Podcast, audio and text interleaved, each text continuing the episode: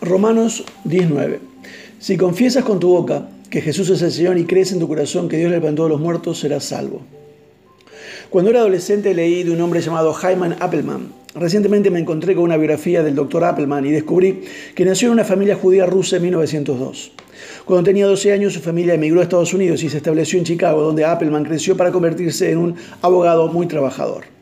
En 1924, Appleman, que sufrió un colapso físico, viajó al oeste de ese país para recuperarse y se registró en el Centro de eh, Asociación Cristiana de Jóvenes en Kansas City.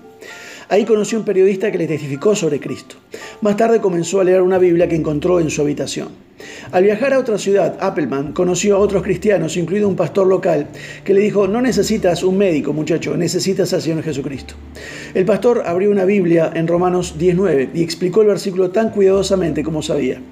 Appleman, de 23 años, oró y reclamó este texto como suyo.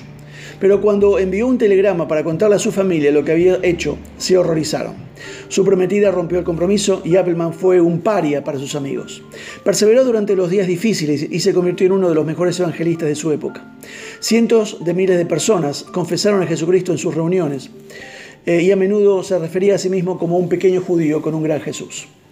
La frase Jesús es Señor era la confesión de fe del Nuevo Testamento. Es el reconocimiento de que Jesucristo es Dios mismo y que lo estamos haciendo el Señor de nuestras vidas. Esta es nuestra declaración cuando decidimos creer y recibir la verdad del Cristo resucitado.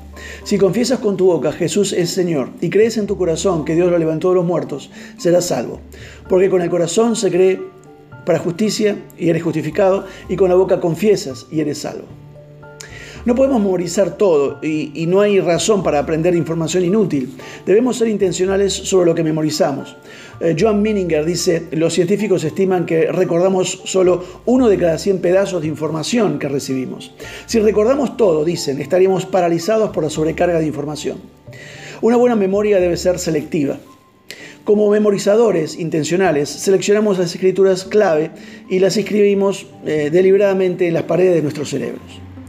El remedio no es solo, dice Appleman, el remedio no es solo el Evangelio del Señor Jesucristo, sino el Evangelio del Señor Jesucristo que predicó en el poder y la demostración del Espíritu Santo. Es el Evangelio predicado sin cesar, sin fin, el Evangelio plantado junto a todas las aguas, el Evangelio presionado e impresionado en los corazones de las multitudes. Que Dios te bendiga.